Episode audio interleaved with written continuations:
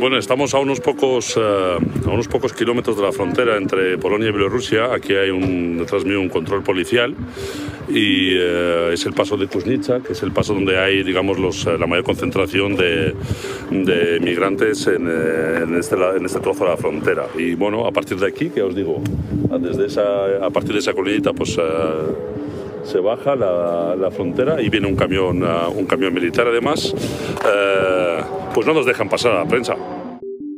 El periodista español Pablo González Yagüe, que trabaja para medios como La Sexta, Público y Gara, fue detenido el pasado mes de febrero en Polonia mientras cubría la guerra de Ucrania.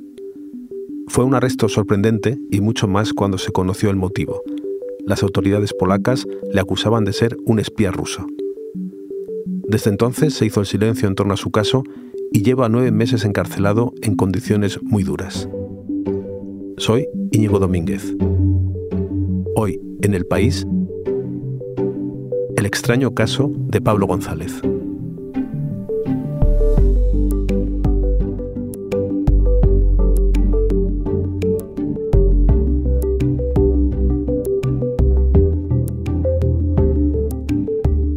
Hola Oscar, ¿cómo estás? Muy buenas, eh, Íñigo. Encantado de estar aquí contigo. Oscar López Fonseca es mi compañero del país que cubre la información de interior y tribunales. Oscar, eh, cuéntame cómo empieza esta historia.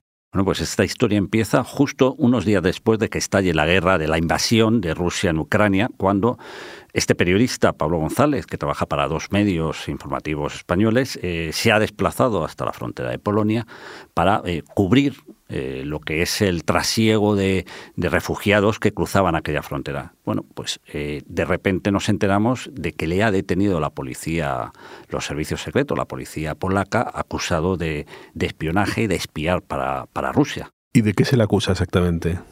Como te decía, está acusado de espiar para Rusia. Pero las acusaciones concretas no se conocen. No se conocen porque todo este caso, y llevamos ya nueve meses, están rodeados de un halo de misterio y de secretismo que hace que ni siquiera sus propios abogados conozcan exactamente las acusaciones concretas. No sabemos qué era lo que espiaba o no espiaba y qué información o no información facilitaba supuestamente a los servicios secretos rusos, que es de lo que le acusa Polonia en estos momentos.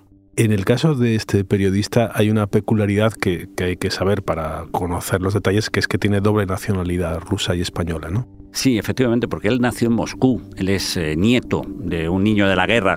Todo el mundo sabe, los niños de la guerra fueron aquellos críos que durante la guerra civil el gobierno de la República eh, envió a, lo que era la, Unión Soviética pues para protegerlo de la, de la guerra aquí, de la guerra civil quedaron allí, hicieron familia y se criaron allí. Entonces él, por esa condición de nacido allí, pero tener también nacionalidad española, pues tiene dos pasaportes. Tiene un pasaporte español y tiene un pasaporte ruso. Y lo más llamativo es que su pasaporte español tiene el nombre de Pablo González, pero el pasaporte ruso tiene eh, un nombre y un apellido ruso.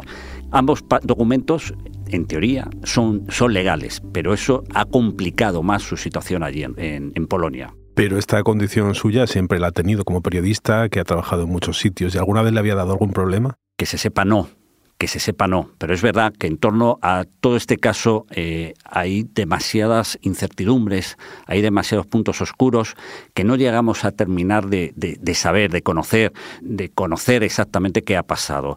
Eh, él se desplaza a Polonia, se supone que para hacer un trabajo periodístico, como hicieron tantos compañeros de este periódico y de otros medios, para informar al, público español de lo que estaba ocurriendo en Polonia con el tránsito de, de refugiados ucranios, y bueno, pues se se encontró con esa detención. ¿Por qué le detienen ahora? ¿Es su primer viaje a Polonia? ¿Qué había pasado antes? Pues eso son muchas de las preguntas que todavía quedan por resolver y que, fíjate, han pasado nueve meses y no hemos podido despejar muchas de ellas. Oscar, de todas maneras, a pesar de lo que hay raro en torno al caso, también hay algo extraño y, y, que nos preocupa y por lo que estamos hablando, que es un periodista que lleva casi nueve meses en prisión preventiva sin que se sepa exactamente de qué se le acusa y en unas condiciones bastante discutibles, ¿no? No sabemos exactamente cuáles son las acusaciones, por qué hechos concretos se le mantiene en prisión preventiva. Prisión preventiva es una, una figura que existe en todos los estados que te permite retener en, una prisión a un, a un, recluso. Lo pasa que en este caso esas condiciones eh, eh, carcelarias son especialmente duras. Normalmente de las 24 horas del día, 23 las pasa en una celda y solo sale una hora a un patio pequeño él solo. Por ponerte un ejemplo y para que eh, todo el mundo pueda comparar, en España no hay medidas tan duras para ningún preso, no hay esa, dureza en las medidas e incluso aquellos reclusos que por su especial eh, peligrosidad, eh, por su inadaptación al medio carcelario, se les somete al primer grado penitenciario, que es el más duro que existe en el, en el, en el régimen penitenciario español, tienen unas condiciones más blandas o más flexibles que estas que se le están aplicando a este periodista, Pablo González desde hace nueve meses. Eso indica también un poco la excepcionalidad de esta situación y de este episodio que estamos viviendo con este, con este periodista. Oscar, de lo poco que sabemos en lo que se basa Polonia para tenerlo en la cárcel, es que no se cree mucho la autenticidad de los pasaportes y también sospecha de algunas transferencias de dinero. ¿Me puedes explicar esto? Sí, según ha transmitido la, familia en las, comparecencias que ha hecho ante los medios de comunicación aquí en, España, efectivamente parece ser que una de las sospechas de que forma parte de los servicios secretos rusos en la existencia de esos dos pasaportes, uno español a nombre de Pablo González y otro ruso a nombre de el nombre que tiene en Rusia. Eh, bueno, pues Polonia dice que o es uno o es otro, pero no puede ser los dos a la vez, entonces considera que esa documentación es falsa. Eso es uno de los primeros principales puntos en los cuales al parecer sustentan las autoridades polacas las acusaciones de espionaje contra contra Pablo González. Y la segunda es unas transferencias de dinero que hace su padre eh, regularmente de eh, 300 250 euros como ayuda económica. Eh, bueno, pues no son cantidades de dinero que puedan suponer o que pueda uno eh, eh, suponer que es un sueldo de un espía, ¿no? Pero, pero es verdad que a las autoridades polacas les ha dado un punto de apoyo más para mantener las acusaciones de, de espionaje contra él. De todas maneras, Oscar, en todo lo raro que es este asunto, también hay otro elemento que, sorprendente, que es que han elegido como abogado a Gonzalo Boye, que es un abogado muy mediático y también polémico, ¿no? Pues ha defendido a independentistas catalanes y, a otras personas en casos de mucha relevancia, ¿no? ¿Por qué lo han elegido? Eso, eso, es una pregunta que habría que hacerle a la familia, pero es verdad que Gonzalo Boye, que eh, como tú bien dices, ha llevado casos muy mediáticos, eh, también se sabe eh, se ha demostrado un buen abogado en el extranjero, es decir, él, él lleva casos, de, ha llevado los casos de Puigdemont, tanto en Bélgica como cuando estuvo detenido en Alemania, es un abogado que, por ejemplo, eh, colabora en la defensa de Josu Ternera en Francia, es decir, es alguien que sabe moverse bien en los círculos eh, legales del extranjero y que ha demostrado también en este caso su habilidad, porque no olvidemos que la primera visita que le ha podido hacer la familia a Pablo González la ha gestionado él. Ha sido posible gracias a las gestiones que ha hecho él con su equipo de abogados en Polonia, que ha podido romper esa primera, esa primera, hacer esa primera grieta en ese aislamiento al que estaba sometido Pablo desde su detención. Sí, esta visita tuvo lugar la semana pasada y eh, bueno, entiendo que sería emotiva porque hacía casi nueve meses que no veía a su mujer, ¿no? Bueno, ha sido emotiva y muy particular. Primero porque se ha gestionado con mucha discreción. Nadie, nadie nos enteramos que se había producido hasta que eh, la propia familia emitió un comunicado diciendo ya nos hemos reunido con Pablo. Y bueno, las condiciones que describen en eh, la familia son muy peculiares, eh, porque bueno, pudo asistir su pareja, la madre de sus hijos, pero estuvo presente en todo momento un agente del servicio secreto polaco durante toda, la, durante toda esa conversación.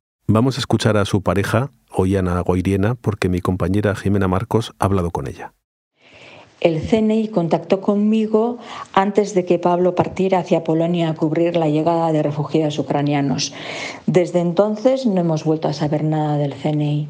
El propósito de la visita del CNI, el propósito real, yo la verdad es que lo desconozco y no, no lo entiendo todavía a día de hoy. Lo que sí sé es que en cuanto Pablo tuvo noticias de aquella visita, aquí se presentó para ver qué es lo que querían de él y el CNI no, no dio señales de vida. Me enteré de la detención de Pablo por él mismo. Me llamó hacia las 7 de la mañana del 28 de febrero para decirme que lo habían detenido y me pidió que avisara a su abogado.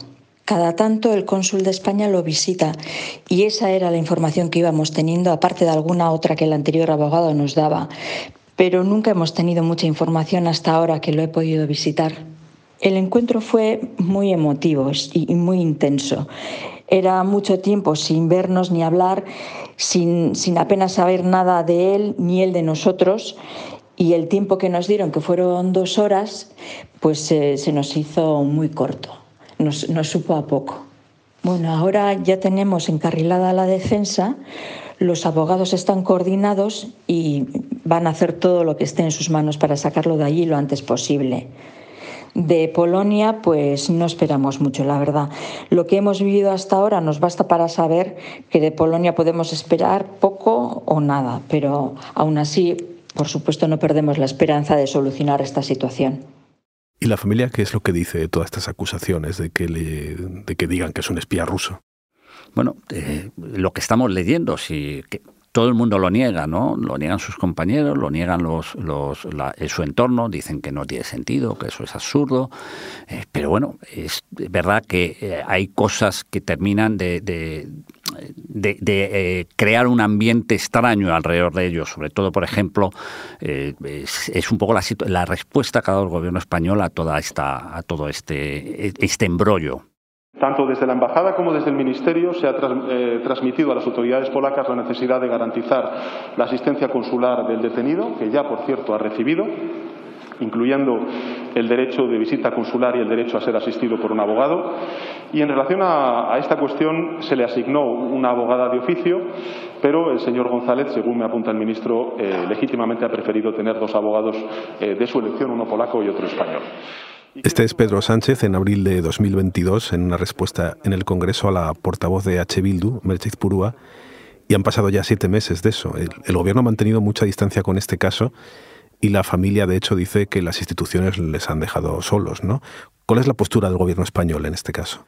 Pues la verdad es que está siendo tibia, por decirlo de alguna forma. Es verdad que, bueno, en sus manifestaciones públicas, tanto el, presidente del gobierno como cuando se ha preguntado a otros cargos del gobierno, pues han mantenido una actitud como eh, muy cauta, excesivamente cauta, eh, que contrasta con la postura que adopta el gobierno cuando se produce la detención de algún otro ciudadano español en, en el extranjero, ¿no? Los recientes casos, por ejemplo, de dos ciudadanos españoles en Irán por diferentes motivos y tal, bueno, pues el gobierno español eh, rápidamente se ha movilizado y tal. Y en este caso, fíjate, llevamos nueve meses, tú bien lo decías, desde esas declaraciones han pasado ya seis meses y es una postura muy cauta. Es verdad que, por ejemplo, el consulado de, España en Varsovia sí ha asistido, como suele hacer los el consulado en, cada país, a Pablo González, la ha visitado periódicamente y ha sido un poco la fuente de conexión entre, en estos primeros meses hasta esta visita, entre eh, Pablo y su familia. Es decir, que el cónsul sí ha, hecho un, ha tenido un papel activo de apoyo, como siempre hace en estos casos de detenciones, de encarcelamiento de ciudadanos españoles en el extranjero. Pero a nivel gobierno es quizás eh, lo que más choca, lo que más llama la atención y lo que bueno nos hace hacernos muchas preguntas. ¿Qué sabe el gobierno que no sabemos los demás? Por su parte, las asociaciones de prensa estaban protestando, pero bueno, también este caso nos sirve para, para conocer algo que, que, normalmente ignoramos, que es muchos españoles que están presos en el extranjero, a veces en situaciones muy complicadas, ¿no?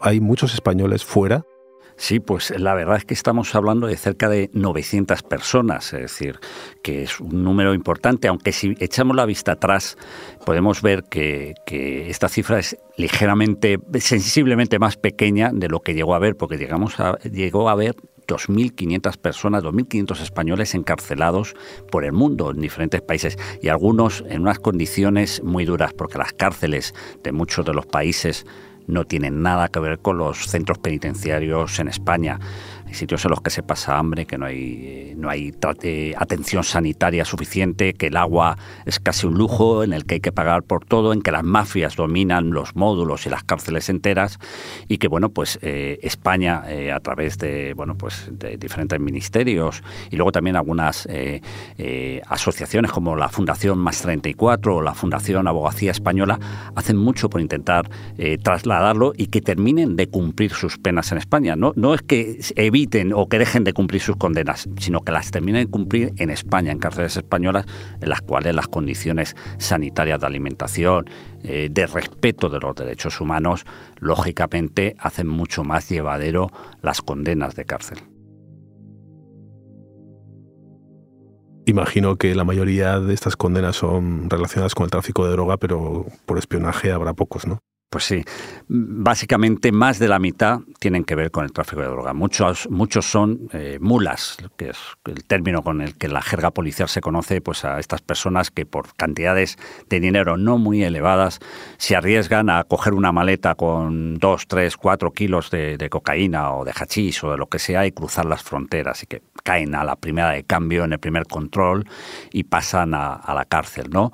Pero por espionaje, eh, las estadísticas que recoge el Ministerio de Asuntos Exteriores no aparece nadie. Hay, hay ladrones, hay asesinos, hay homicidas, hay abusadores de menores, eh, hay violadores, es decir, está toda la, el código penal aparece en, en, esta casuística, en estos cerca de 900 españoles que están encarcelados, pero espías, espías, eh, te aseguro que no aparecía reflejado ninguno. Y en el caso de Pablo González, ¿qué es lo que va a pasar ahora? ¿Qué futuro le espera?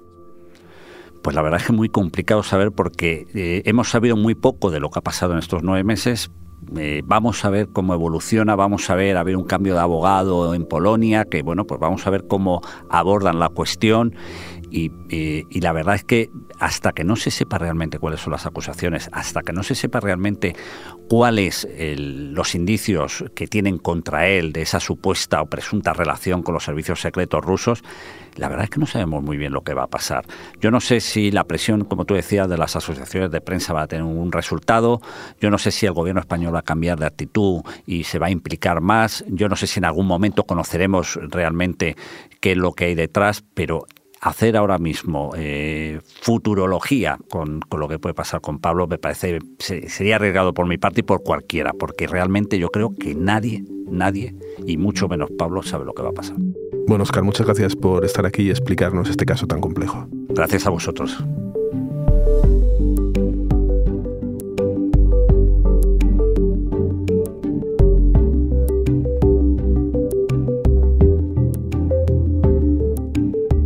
Este episodio lo ha realizado Jimena Marcos.